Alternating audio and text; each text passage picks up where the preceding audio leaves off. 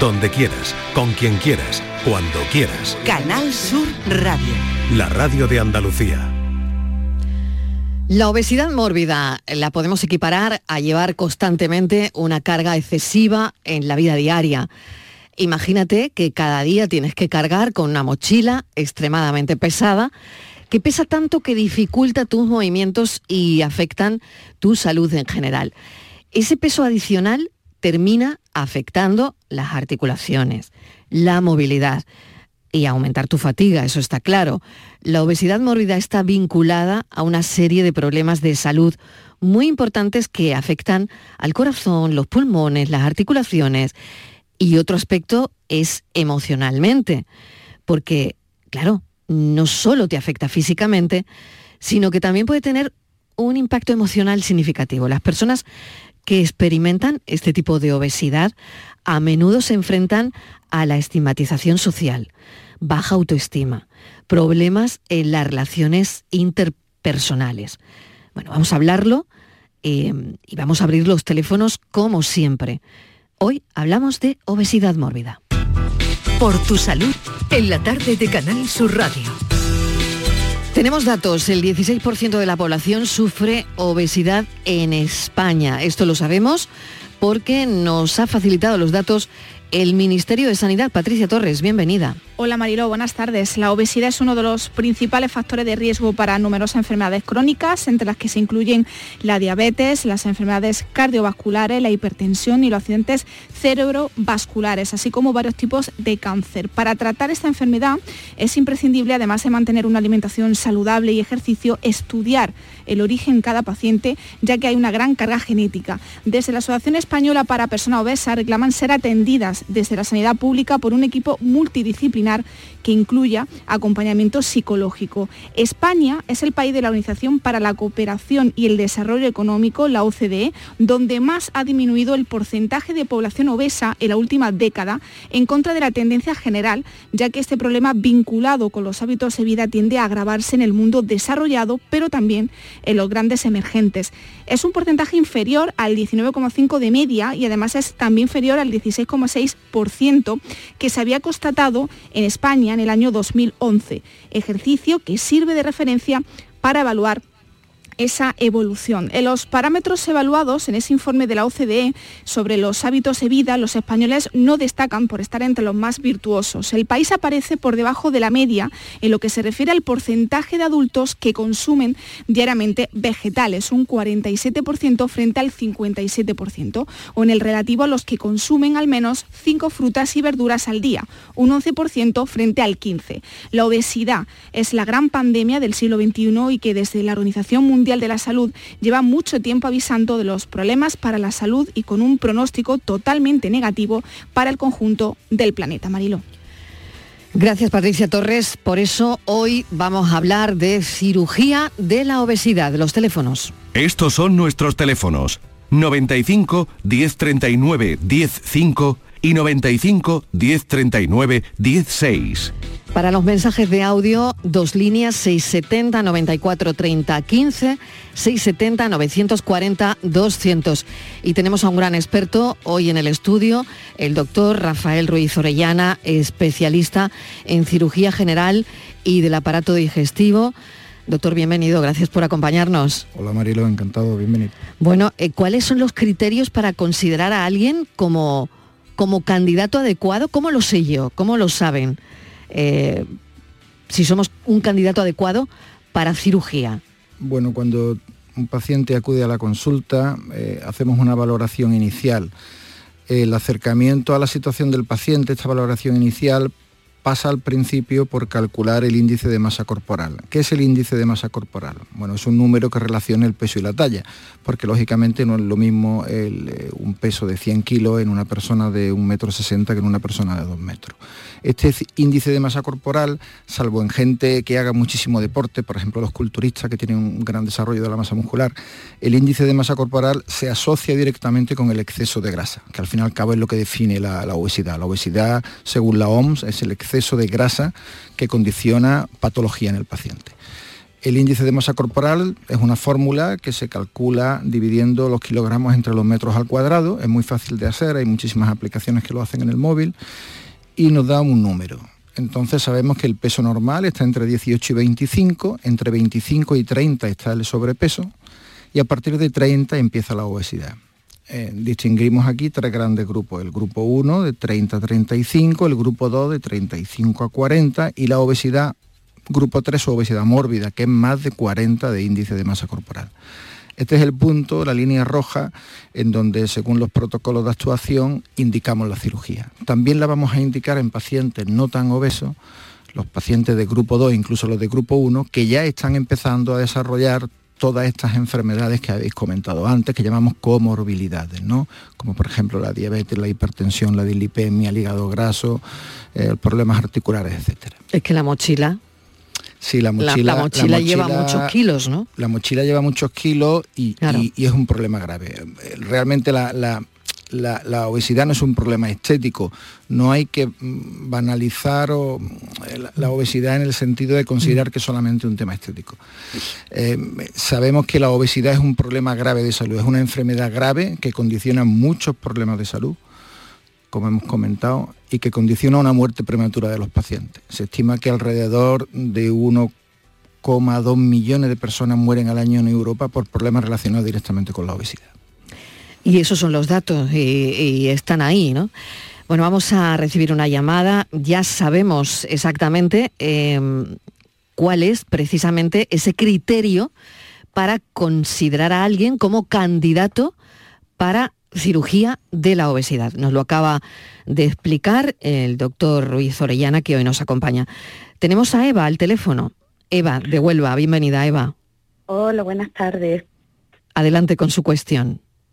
Pues mi cuestión es que yo llevo años intentando hacerme una cirugía, una reducción de mama. Y siempre me ponen como, como baremo el peso. Yo soy una persona que al ser mm, una cirugía de mamá es que tengo mucho pecho, en el sentido que tengo cerca de una 140, pero es que de pantalón, de mi talla de cintura, tengo una 38. El, la primera vez que me valoraron me lo denegaron por obesidad tipo 1. Yo decía, pero si solo tengo pecho, que era inexplicable. Bueno, me pusieron, puse una reclamación, fue al Virgen de Rocío y me lo denegaron de nuevo que otra vez tenía como sobrepeso, tenía obesidad tipo 1 y que estaba ratificado como obesidad tipo 1. Yo en ese momento pesaba 75 kilos. Mm, yo soy una persona que no me considero que estoy obesa, sino que soy muy ancha de la parte de arriba, es normal. Ya me han valorado tres veces, las tres veces me la han rechazado. De obesidad tipo 1 me dieron la razón y me pasaron a obesidad troncular, porque la verdad es que soy de pierna muy delgada, tengo una 38 de pantalón y, ya por último, por fin parece que me van a mirar en el Macarena, porque me han denegado ya tres veces en el Virgen de Rocío. La masa muscular la basan ellos con el peso, pero si el peso lo tengo localizado en lo que me tienen que hacer la cirugía. A ver qué piensa el doctor Ruiz Orellana. Doctor, a ver. Yo pienso que lleva usted toda la razón. No es un caso de obesidad mórbida, es un caso de obesidad grado 1 que no debe ser una contraindicación para una cirugía de reducción mamaria. La mamoplastia de reducción está indicada independientemente, hombre, salvo que tuviera una obesidad mórbida de grado 3. Una obesidad de grado 1, salvo que haya algún problema cardiovascular que contraindique la anestesia o de otra índole, no debe para nada contraindicar su cirugía. Así que creo que lleva usted toda la razón y que lógicamente al final tendrán que operarla. Pues Eva, ánimo. Muchas gracias. ¿De acuerdo? Un abrazo. Muchas gracias. Bueno, pues esto es lo que la oyente nos ha planteado y lo que verdaderamente pues, le parece al, al doctor Rafael Ruiz Orellana, que hoy nos está acompañando. Recordamos de nuevo los teléfonos. Estos son nuestros teléfonos. 95 1039 105 y 95 1039 16. Hemos hablado antes de los criterios y ahora voy a preguntarle em, al doctor cuáles son los diferentes tipos de procedimientos quirúrgicos para la cirugía de la obesidad y en qué se diferencia, si hay muchos, si hay pocos, eh, cuáles son. Hay muchos, eh, pero si tenemos que hacer ahora un resumen, porque siempre la radio el tiempo es importante, bueno, decirte que ahora esta cirugía desde ya hace muchos años la hacemos por vía laparoscópica o cirugía mínimamente invasiva. ¿Qué significa esto? Que en vez de abrir todo el abdomen, hacemos pequeñas incisiones, introducimos un sistema de vídeo de alta definición y esto además de mejorar mucho la calidad de la cirugía para el cirujano, sobre todo mejora mucho la recuperación y disminuye la probabilidad de complicaciones. Eh, se hacen por la paroscopia y si tenemos que hacer una división de las cirugías que se hacen a nivel mundial, podemos diferenciar a grandes rasgos dos tipos de intervenciones, las que llamamos restrictivas, las que solamente vamos a disminuir el tamaño del estómago, y aquellas que llamamos mixtas en general, en las que además de disminuir el tamaño del estómago, vamos a hacer algún procedimiento además en el intestino delgado con la idea de disminuir el tránsito del alimento por el intestino delgado, que al fin y al cabo es donde absorbemos los nutrientes. Del primer grupo, la que más se hace en el mundo, que además es la técnica más habitual en cirugía bariátrica en el mundo, se llama gastrectomía aquí en España vertical o tubular o manga gástrica y, en el mundo anglosajón es sleeve gastrectomy. Eh, consiste en dejar el estómago convertido en un tubito muy estrecho desde su origen en el cardia hasta su final en el píloro. Eh, de las técnicas mixtas, la que más se hace, un 40% del global aproximadamente de las técnicas mundiales, es una que se llama bypass gástrico. ¿En qué consiste? Consiste en reducir el estómago dejándolo convertido en una pequeña bolsita que llamamos reservorio y a este estómago le vamos a unir el intestino delgado haciendo una especie de puente bypass o cortocircuito con la idea de que la comida llegue más rápido a la parte distal del intestino delgado. Y esto produce, además de un efecto de restricción, un efecto de malabsorción de los nutrientes. Luego hay otro 10% que em, son técnicas mm, en las que mm, se va a añadir un procedimiento malabsortivo al restrictivo de distinta índole. Pues el, SADI, pues el, el, bypass en una sola anastomosis, etc. Pero al fin y al cabo, eh, la derivación biliopancreática, a grandes rasgos, estos son los, tipos que más se hacen en todo el mundo. Y doctor, ¿cómo determináis eh, el equipo médico el, el tipo específico de cirugía para cada paciente? Porque claro, me imagino que no sé si cada paciente requiere un tipo de cirugía o no, no lo sé. No siempre, pero a menudo sí. ¿no? El, hecho de elegir la cirugía muchas veces depende del paciente, por supuesto, también depende de la experiencia, la preelección del médico y su experiencia. ¿no? Em, hay cirujanos que preferimos una técnica más que otra por nuestra experiencia o por lo que la literatura médica nos dice, ¿no? Eh, pero es verdad que el paciente, la evaluación del paciente es fundamental. Hay que evaluar al paciente, su, eh, para empezar su, tipología antropométrica es muy importante a la hora de decidir el abordaje. Si la Vamos a traducirlo. Si la obesidad es más de tipo troncular o más de tipo ¿Dónde está situada? ¿no? Si la tengo en las caderas, si la tengo en la cintura. Exactamente. Oh, Cirugía previa que tenga el paciente, antecedentes quirúrgicos, eh, si tiene hernias, si tiene ventraciones, si puede tener muchas adherencias intestinales. Que todo eso lo ha podido provocar también, doctor, la propia obesidad. Sí, exactamente también.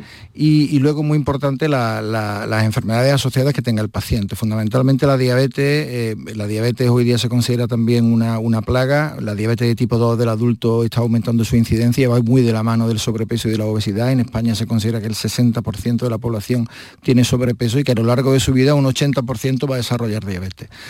Eh, entonces, si tenemos un paciente en el que eh, eh, el objetivo de la cirugía fundamental va a ser solucionar la diabetes, que es una enfermedad grave que a largo plazo tiene muchísimo, eh, muchísima afectación orgánica, entonces debemos quizás elegir una técnica más malabsortiva, porque sabemos hoy, desde ya hace años, que este tipo de cirugía cura la diabetes, además de reducir el peso del paciente.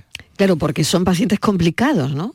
Que tienen patologías asociadas normalmente. La, mayoría, la de mayoría, ellos, la mayoría de ellos cuando acuden a la consulta, pues ya tienen algo de hipertensión, diabetes, muchos de ellos, aunque no lo tengan diagnosticado, tienen síndrome de apnea del sueño, que a la larga degenera en arritmias cardíacas. Eh, casi todos tienen una esteatosis, o sea, una, un hígado graso, problemas articulares, etcétera, etcétera, etcétera. Riesgos, esta es la pregunta del millón. Riesgos y beneficios asociados en la cirugía de la obesidad porque, doctor Ruiz Orellana, eh, esto está aquí, ¿no? Parece que ya no eh, había, hubo complicaciones, eh, hace tiempo grandes titulares en prensa mm, sobre este tipo de cirugía, sobre los riesgos, ¿no? pero no sé si esto se ha explicado mejor, ha llegado mejor a la población y, bueno, y se ha minimizado de alguna manera, ¿no? Sí, se ha, minimizado mucho. Es verdad que cualquier procedimiento quirúrgico tiene un riesgo. Cuando uno somete a un paciente a una intervención, efectivamente siempre sopesamos los riesgos y los beneficios.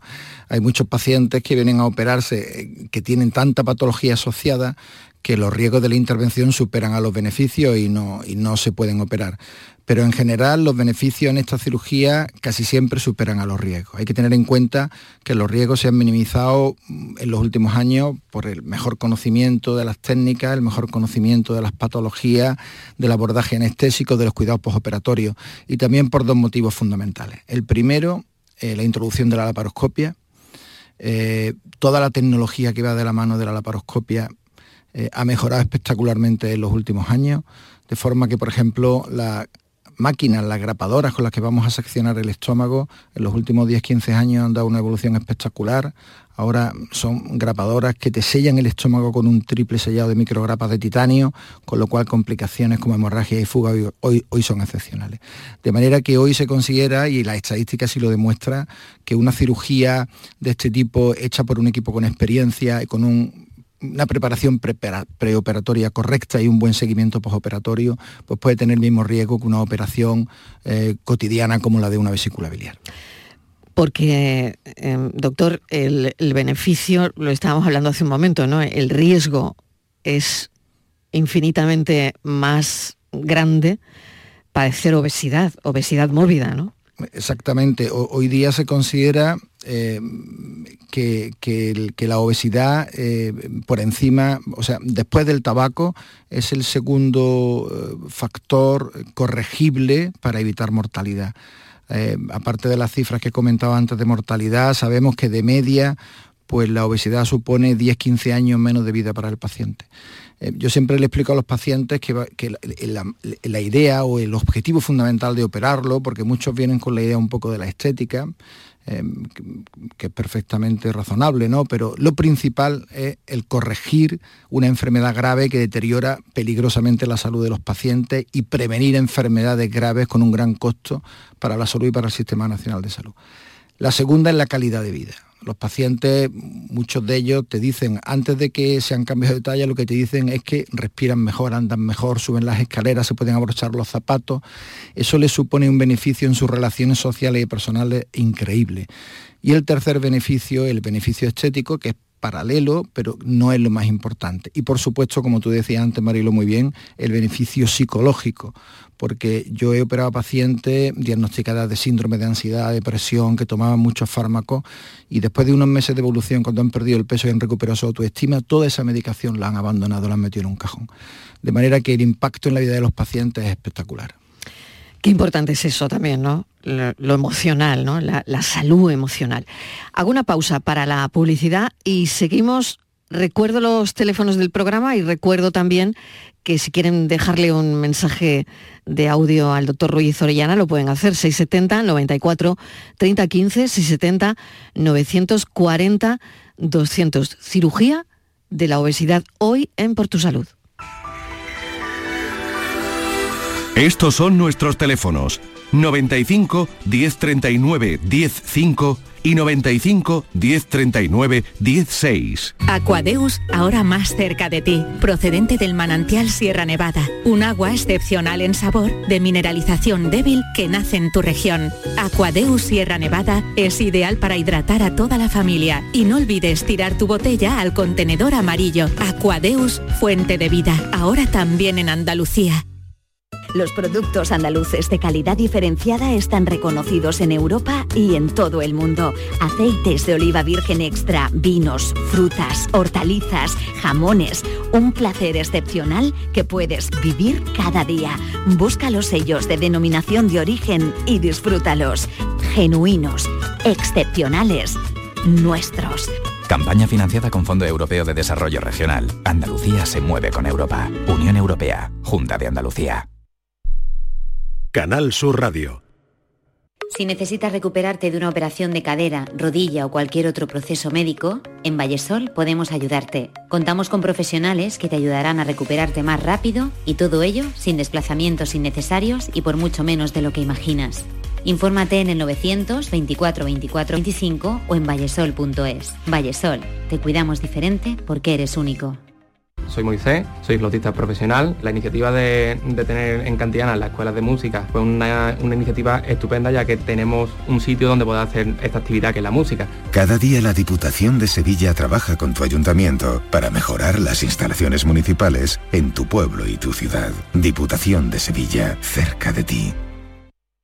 El resumen de la actualidad del día, con toda la información y la última hora del deporte, el análisis de la economía que tanto te afecta, las entrevistas que te aclaran lo que pasa. Todo lo que necesitas saber para estar informado lo tienes en el Mirador de Andalucía, de lunes a viernes, desde las 7 de la tarde con Natalia Barnés. Contigo somos más Canal Sur Radio, contigo somos más Andalucía. Estos son nuestros teléfonos 95 1039 105 y 95 1039 16. Estamos charlando con el doctor Rafael Ruiz Orellana, es especialista en cirugía general y del aparato digestivo, experto en cirugía de la obesidad y la verdad es que está resultando muy interesante, doctor, esta charla. Y tengo que preguntarle también por el tiempo, ¿no? El tiempo que lleva el proceso desde que una persona entra por la consulta y, le dice, doctor Ruiz Orellana, yo ya me quiero operar, no aguanto así, mm, ni un minuto más. Me gustaría saber el tiempo que lleva todo este proceso, desde esa evaluación inicial hasta que el paciente empieza a perder peso y empieza pues esa recuperación hacia, bueno, quedarse en el peso que me imagino que le indica eh, su bienestar, ¿no? ese peso donde el paciente se encuentra bien. Bueno, no, no hay un tiempo fijo, va a depender un poquito del tipo de paciente. Eh, los tiempos, mm, digamos, generales son, no, deben ser muy, muy prolongados. El paciente se evalúa si se considera candidato a cirugía de la obesidad, como hemos dicho antes, porque tenga un IMC mayor de 40 o mayor de 35 con enfermedades asociadas o mayor de 30 con diabetes. Eh, se le somete a una serie de pruebas y se le hace una preparación.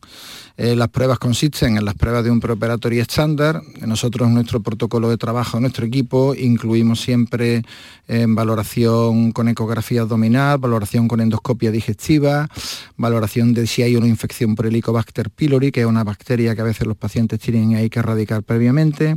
Se le hace además, muy importante, una valoración psicológica para que nuestra psicóloga nos dé el visto bueno eh, que el paciente entiende el procedimiento y está dispuesto a asumir lo que implica por su parte también y descartar cualquier problema no tratado de trastorno compulsivo de la alimentación. Esto se hace rápidamente, no, no hay que esperar mucho. Y luego quizás lo que a veces demora un poco el inicio de la intervención es una cosa muy importante para nosotros, que es la preparación del paciente, que implica una dieta hipocalórica. Son dietas hipocalóricas y hiperproteicas, de bajo contenido calórico a veces en forma de batido, eh, a los que sometemos siempre a los pacientes eh, para que vayan a quirófano con menos riesgo. Esta es una recomendación de grado A de la Guía Clínica de la Sociedad Española de Cirugía de la Obesidad, que es la guía y nuestro protocolo que seguimos siempre en los pacientes y hay ya muchos estudios que demuestran que los pacientes que van a quirófano haciendo esta dieta, en comparación con los que no lo hacen, pues tienen estadísticamente menos complicaciones. Por lo tanto, para nosotros es muy importante que el paciente pierda al menos un 5% del peso que tiene con una dieta antes de, hacer el procedimiento. Luego el procedimiento se hace por vía laparoscópica, la estancia en el hospital es corta, de unos tres días, y el paciente empieza a perder peso inmediatamente. Vamos a pasarle otra llamada, doctor. La escuchamos con atención. Lola de Granada. Lola, ¿qué tal? Bienvenida.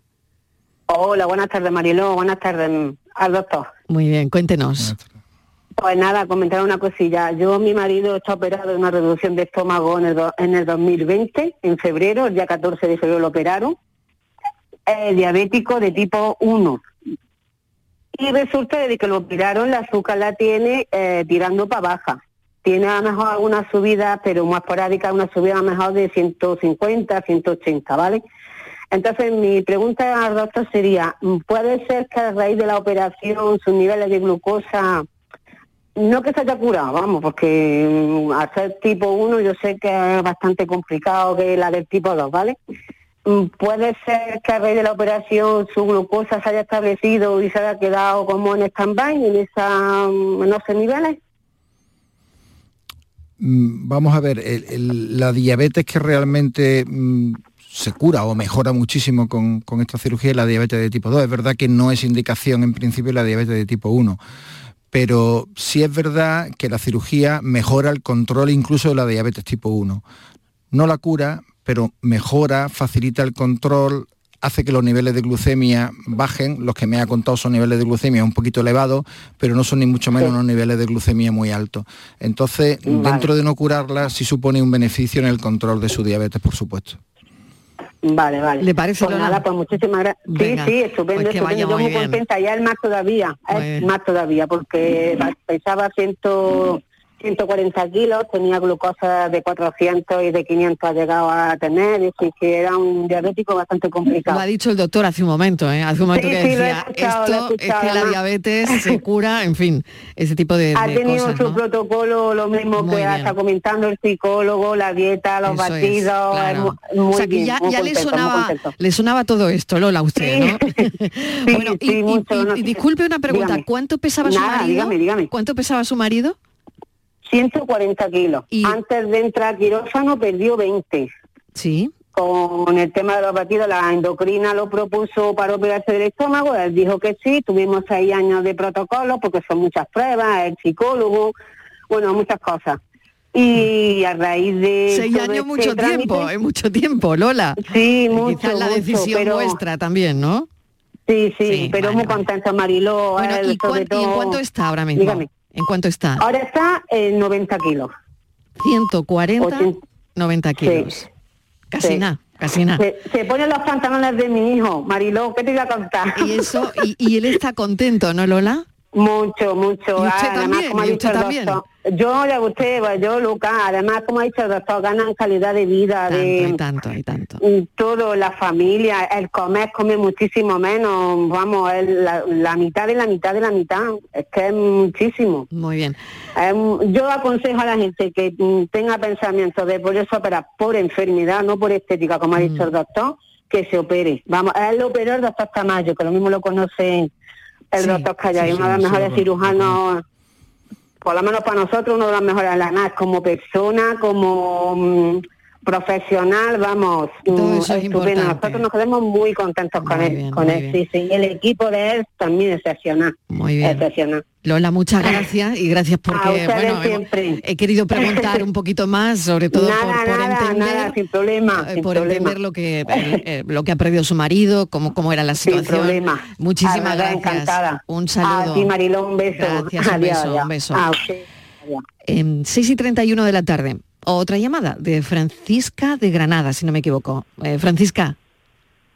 Buenas tardes. Buenas tardes, ¿qué tal?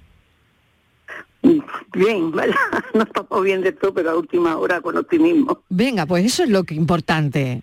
Cuéntele al doctor. ¿Qué vamos a hacer? Mire, doctor. Sí, sí, dígame, dígame.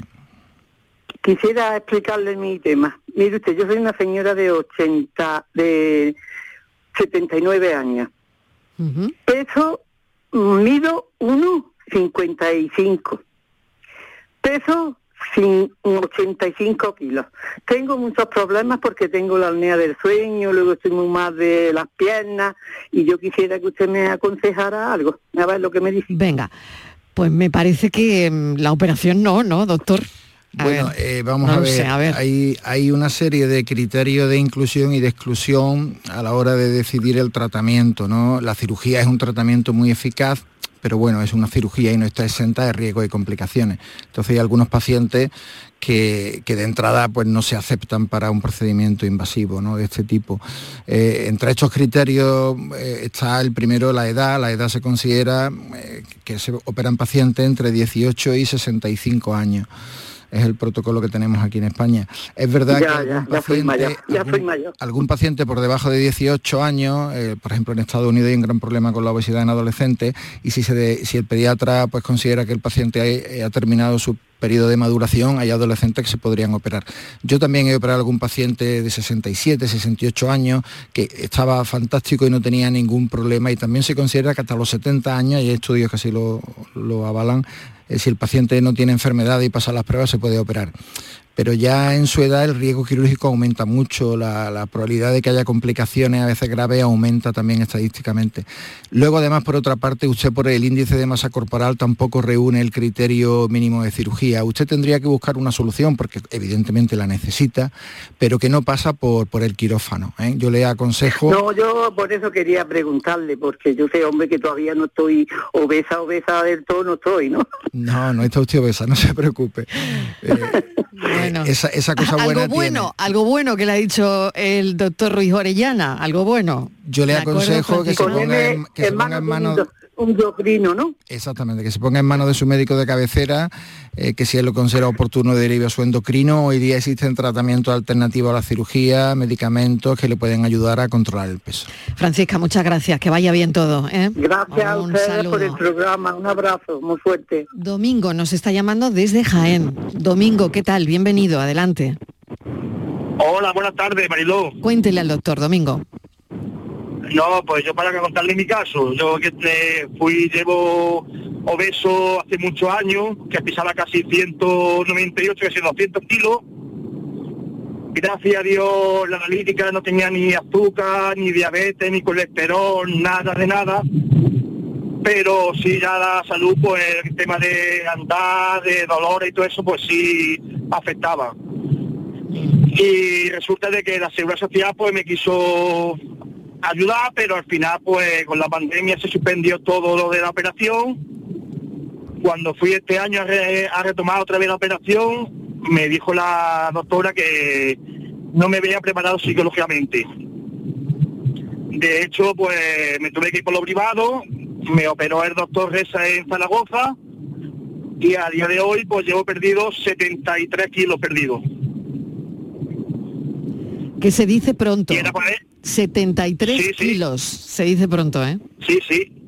Sí, sí, desde que me operé el 21 de marzo a día de hoy 73 kilos.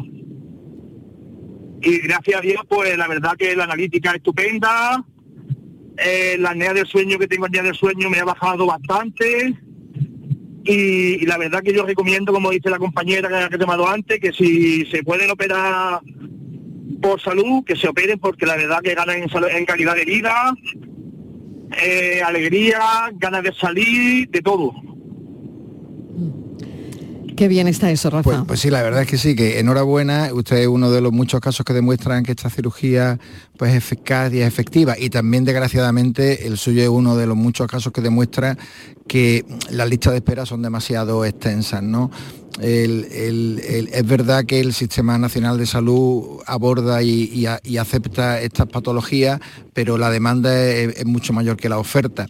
Eh, y, y- y Sí, desgraciadamente sí, los pacientes, pues a veces no tenéis más remedio que recurrir a la vía privada y no debería ser así, ¿no? Se considera que se operan el 3% de los pacientes que tienen indicación, ¿no? Eso hace que muchas veces los pacientes busquen vías alternativas, se vayan a otros países donde la cirugía puede ser muy buena, pero donde el seguimiento no es tan bueno. Y bueno, yo conozco al doctor Reza personalmente, es un excelente cirujano y nada, enhorabuena por, por su evolución. Domingo, Doctor, yo lo que enhorabuena. tengo- sí, lo- sí, doctor, adelante.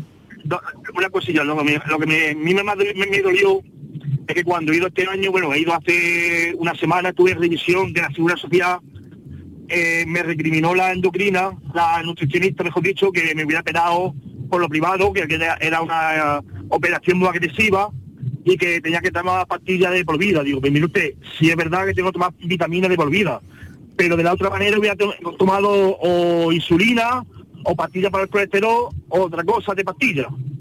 Efectivamente, lleva usted toda la, lleva usted toda la razón. Correcto. Y lo que más me jodió que me dijo, no es que no te quisiera operar por que no estaba usted preparado psicológicamente, sino que no, no, no había, como usted dice, cupo. Digo, entonces no me engañaré usted. Dígame usted directamente que no hay cupo o que hay mucha lista pero no me engañe diciéndome que no estaba preparado psicológicamente. No, no creo, no creo que la compañera quisiera engañarle, lo que pasa es que igual la mujer no tenía un buen día. No, lo que pasa es que es verdad que, los pacientes no pueden estar años esperando, porque en el curso de esos años pueden ocurrir complicaciones y hoy día la lista de espera, desgraciadamente, eh, es, de, años, ¿no? Eh, pero en fin, también llevo mucha razón en lo que dice, el, hecho de tomar vitaminas no debe ser un inconveniente en absoluto. Yo he, he operado muchos pacientes que cuando lo he visto el primer día traían una bolsa con siete u ocho cajas de medicamentos y a los seis meses pues lo único que tomaban eran vitaminas. A mí me parece un cambio excelente. Un saludo, Domingo. Mucho ánimo y, enhorabuena. Enhorabuena, madre mía. 78 kilos, ¿no? Ha dicho sí, sí, sí. 78 kilos. Es que a mí me, alucina todo esto, de la, ¿eh? la, pérdida de peso media en una cirugía bariátrica es, del, del 40% del peso del paciente y hablando del sobrepeso de un 75%. O sea que los resultados están contrastados y son muy buenos. Un mensaje de audio. Vamos a escucharlo con atención, doctor. Buenas tardes, eh, mi nombre es Lidia y nada, bueno, yo quería contar un poco mi, experiencia. Eh, me operé en octubre del año pasado de reducción de estómago, de, manga gástrica, eh, porque me detectaron que era celíaca y no me podían hacer bypass, que era realmente lo que yo iba buscando. Pero bueno, muy contenta igualmente con el resultado porque eh, pasé de, pesar 123 kilos a 63 kilos, que es lo que peso actualmente. Y bueno, como bien ha comentado el doctor, no es solamente ya por algo estético, sino una mejora de salud en todos los, sentidos, eh, físico, mm, respiratorio, anímico, en fin. La verdad es que yo a todo el mundo que que me pregunta, solamente puedo dar mm, ánimos para que, para que lo hagan y tiren adelante. Y, bueno, yo ahora mismo lo que mm, mi pregunta sería más con respecto a la cirugía reconstructiva, en mi caso sobre todo de piernas. Qué interesante también esta llamada, qué interesante está resultando, desde luego, el programa de hoy. Bueno, se lo recuerdo a los oyentes, estamos hablando por si acaban de poner la radio sobre cirugía de la obesidad. Hay muchos oyentes que ya nos han llamado, que nos han dado su opinión y lo estamos haciendo con el doctor Rafael Ruiz Orellana, que es especialista en esto, especialista en cirugía general y del aparato digestivo. Mm, la reconstrucción. Sí, claro, ella nos pregunta por uno de los temas también que son preguntas frecuentes en la consulta, porque claro, esta cirugía, como hemos hablado y hemos visto por por la experiencia de, los oyentes, eh, tiene grandes ventajas, pero también conlleva una serie de efectos secundarios. Uno de ellos, el que hemos comentado con el oyente de antes, es el, que hay que tomar vitamina, evidentemente hay que tomar vitamina. Eh, y otro de ellos es que cuando el paciente ha perdido pues 40, 50, 60 o este, este oyente que ha perdido hasta 70 kilos, inevitablemente en la zona donde había más depósitos de grasa la piel puede quedar con un poco de, colgante, de excedente de piel. Estos colgajos cutáneos que son más frecuentes en el abdomen, en, los pliegues inferiores de, los brazos y de, y de las piernas, a veces van a necesitar de cirugía plástica que siempre se contempla a partir del año y medio, dos años del procedimiento de la cirugía, cuando ya el paciente ha perdido todo el peso.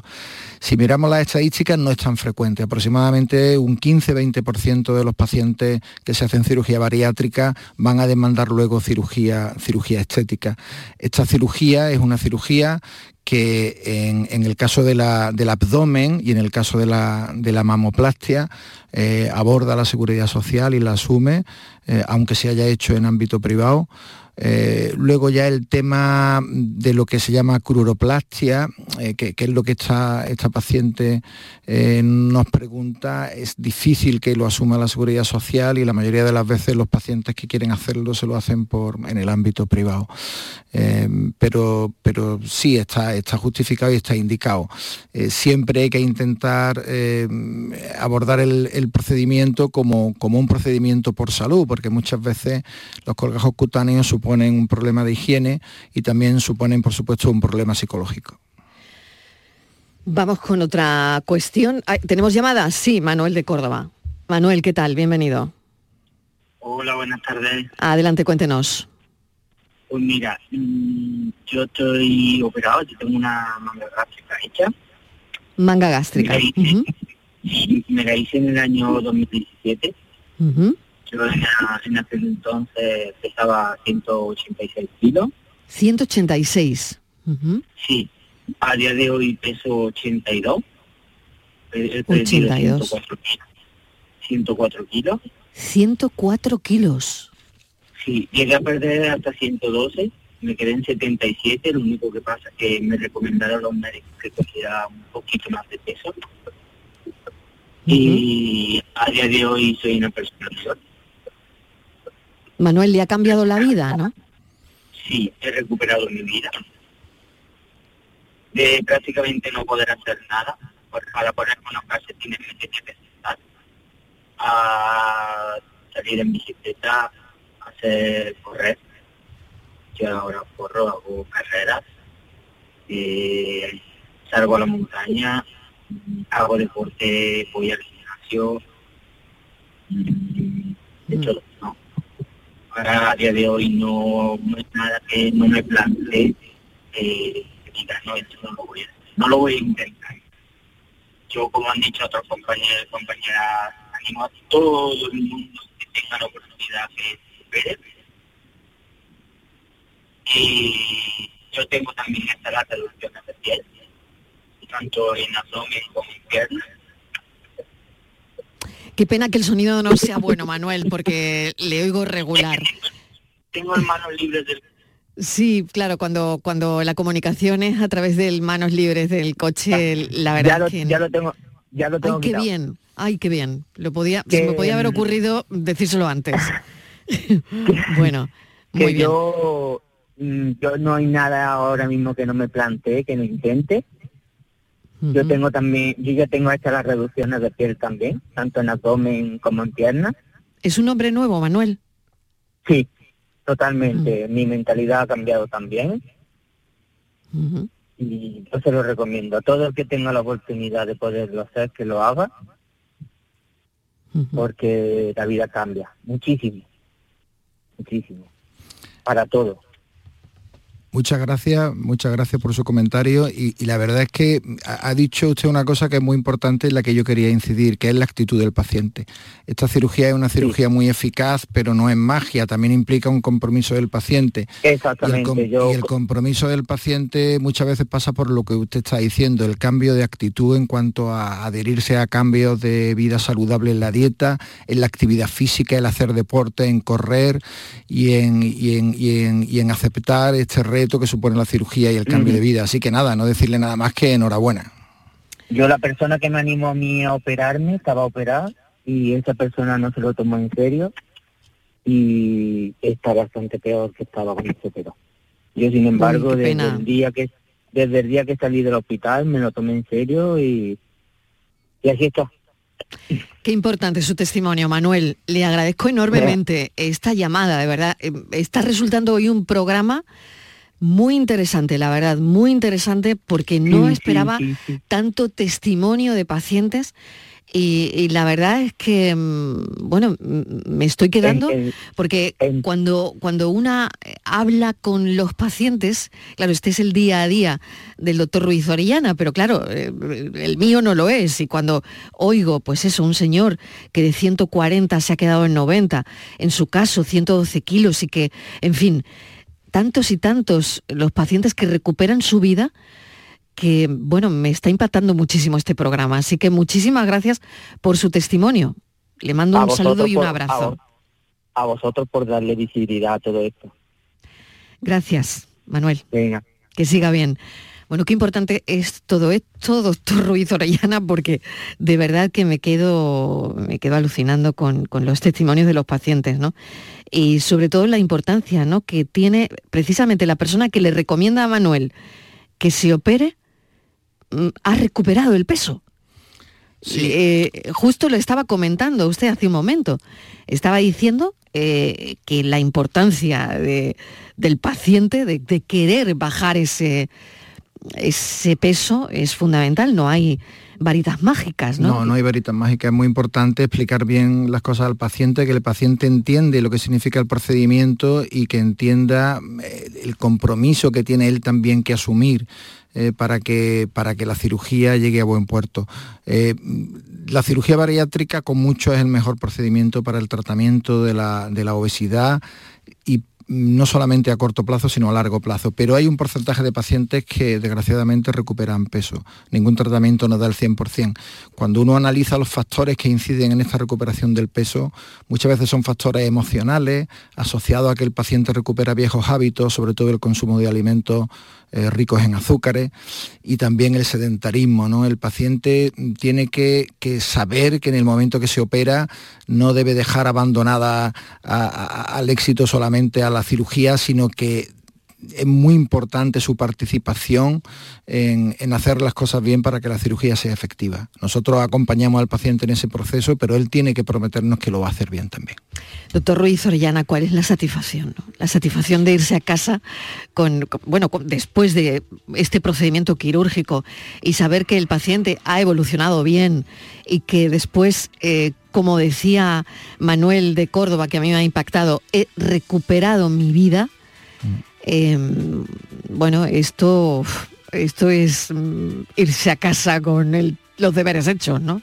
Pues sí, la verdad es que es una satisfacción muy grande cuando un paciente después de, un tiempo y muchas veces entran por las consultas cuando han pasado a lo mejor tres meses de la revisión anterior y, y, viene una persona nueva, casi no los conozco a veces, ¿no? Y ellos cuando ya termina el seguimiento y el proceso, pues te dan las gracias y la verdad es que es muy emocionante y muy gratificante. Pues la verdad es que hemos hablado de, casos de éxito, ¿no? Los pacientes que nos han llamado y que, mm, bueno, eh, han manejado muy bien su recuperación. Y, la verdad es que me ha parecido muy interesante ¿no? hablar de, todo esto. Y no sé si lo iba a despedir, pero tenemos otra llamada, la última, la recibimos, Anabel de Córdoba, por no dejarla fuera. Anabel, ¿qué tal? Bienvenida. Hola, buenas tardes. Tiene que bajar un poquito el volumen de la radio, que si no me cuelo yo y se retroalimenta y no nos entendemos. Anabel. Creo que ya, ¿no? Venga, ya, perfecto. Pues aquí tiene al doctor. Pues nada, hace un mesecito que me operé yo. Anda, esto está reciente. Sí, sí, así que estoy empezando el proceso. ¿Y cómo se encuentra, Anabel? Bien, bien, bien, bien, bien, estoy estupenda, la verdad. ¿Cómo dio el paso? ¿Cómo dio el paso? Pues eso es pensarlo y analizar mucho puntos de vista y, nada, lanzarse, lanzarse. Le dio, le dio muchas vueltas, ¿no, Anabel? Mm, pues la verdad es que no le di demasiada, ¿sabes? ¿Ah, porque veía que era la solución, veía que era la solución y, quería hacerlo cuanto antes mejor. ¿Y cómo estaba la báscula? Bueno, la báscula estaba con mucho, estaba con muchas unidades de decenas y centenas, como yo digo. Bueno, bueno, bueno. Así que vamos bajando y como llevamos solamente un mes, la verdad que el proceso pues es lo que ha comentado el, doctor, que esto es una carrera de fondo, esto no es de un día para otro, ni es una varita mágica, evidentemente. Y bueno, y, ya sabe a todo lo que, bueno, todo lo que tiene que hacer, se encuentra con fuerza, con ánimo, ¿no? Sí, sí, sí, eso es súper importante, ¿eh? eso es lo más, yo diría casi lo más importante. yo la oigo muy animada. No, sí, así, y, así, debe ser. A, un mes vista de la cirugía ya habrá empezado a perder peso. Eh, no, sé si estará tolerando todavía muy bien todo tipo de alimentos. Probablemente la dieta ahora sea más corta, pero con el tiempo ya verá cómo podrá comer de todo. Y, cuando haya pasado un poquito más de tiempo, iniciar, yo le recomiendo que inicie algún programa de actividad física. Em, eh, algo que le guste, que le entretenga, que le divierta, pero que la mantenga activa y nada, y felicitarla y animarla a seguir adelante. Anabel. Pues por ahora soy, por ahora camino casi 12 kilómetros al día. Ah, Anda, qué bien. Y antes no podía hacerlo, ¿no, Anabel? Antes me costaba, pero es que ahora me lo he propuesto y es que así. Eso está, forma ya parte de, mi día a día. Muy bien, mucho ánimo, Anabel. Gracias por llamarnos. Un abrazo, que vaya todo muy bien. Otra pregunta que me lanza el doctor y la última ya porque le tengo que dejar que se vaya el doctor y yo tengo que acabar el programa, si no me meto en los informativos. ¿Las vitaminas son de por vida una vez que te operes? Pregunta a un paciente. Las vitaminas son fundamentales al principio, cuando el paciente todavía no está ingiriendo una alimentación completa, porque lógicamente en el postoperatorio inmediato pasamos de una dieta líquida a una de puré, el paciente todavía no puede comer, por ejemplo, los alimentos que más vitaminas tienen, las frutas, las verduras, las ensaladas. Cuando ya ha pasado el periodo de pérdida de peso, que suele durar entre un año, año y medio, es verdad que hay muchos pacientes que disminuyen la ingesta de vitaminas, pero hoy día la recomendación en general eh, es que los pacientes, sobre todo los sometidos a técnicas en las que operamos también el intestino delgado, es decir, el bypass, por ejemplo, la recomendación general es que el paciente se acostumbre a tomar un polivitamínico de por vida, que no le supone problema y vamos a prevenir déficit.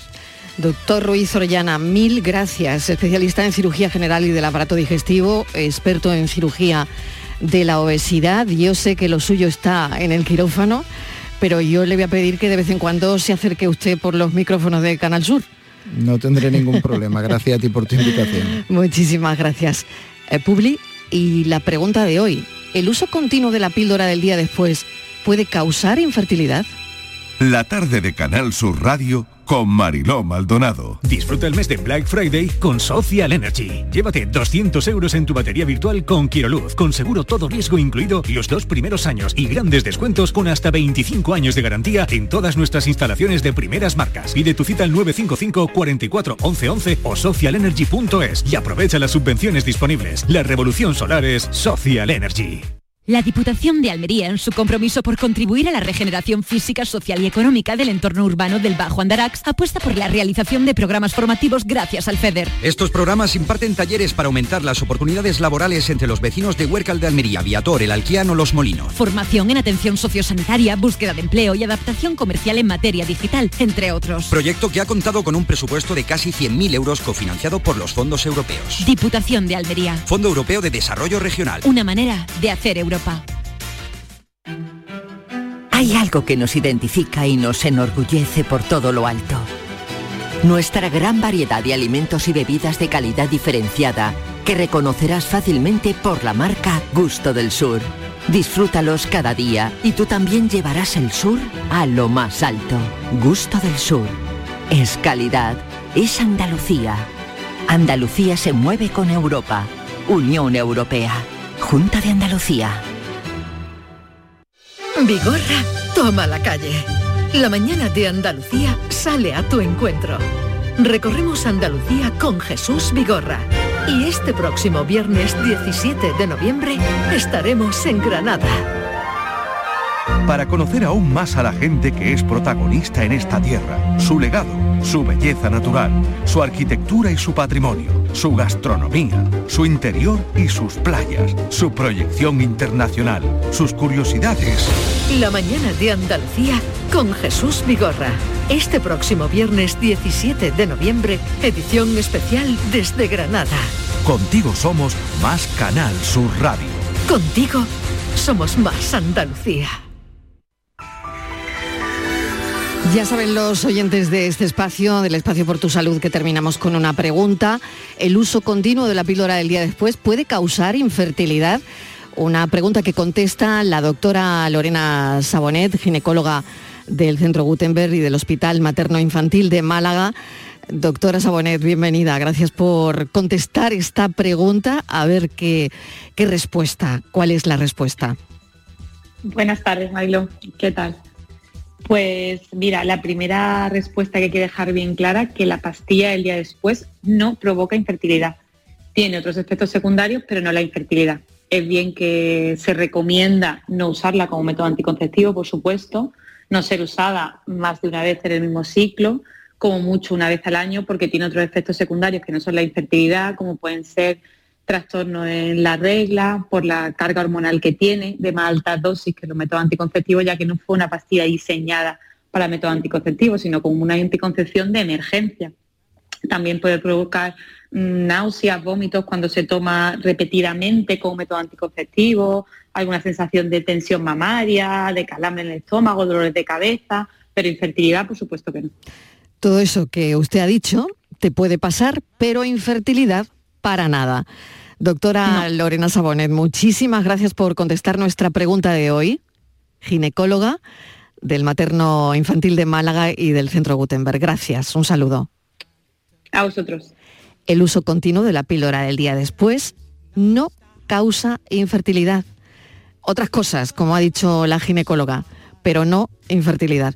Gracias por estar ahí. Mañana a partir de las 4 de la tarde volvemos a contarte la vida y a partir de las 6 trataremos de cuidarte. Ahora se quedan con El Mirador, con Natalia Barnes. Gracias, un beso enorme, adiós.